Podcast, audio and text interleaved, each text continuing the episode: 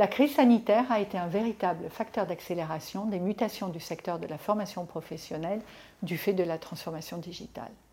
Elle a fait exploser les offres de solutions technologiques, transformé la demande des individus et des entreprises et fait fortement évoluer les acteurs en présence sur ce marché. En l'espace de deux ans, elle a installé une disruption majeure des dynamiques du secteur. Quelles sont les grandes tendances qui s'installent en particulier pour la formation continue en management? Quels en sont les impacts pour la préparation des managers et dirigeants d'aujourd'hui et demain qui doivent accompagner la transformation des entreprises et les transitions actuelles? Quels besoins traiter, y compris en termes d'expérience apprenant Et quel positionnement retenir pour les acteurs de l'enseignement supérieur? Cette étude apporte un éclairage sur chacune de ces questions. Elle s'appuie sur des entretiens auprès d'experts en entreprise et en école de management, sur des résultats de recherche et sur la réalisation d'une enquête approfondie auprès des spécialistes de la formation continue en management dans l'enseignement supérieur français.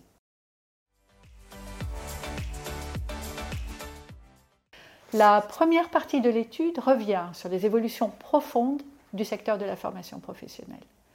Pour expliciter les mutations en cours, elle présente les conséquences des évolutions technologiques sur le plan pédagogique, des enjeux liés à l'évolution du monde du travail et à l'employabilité dans un environnement en évolution permanente. Elle aborde aussi les conséquences du développement fort des EdTech sur le marché de la formation professionnelle.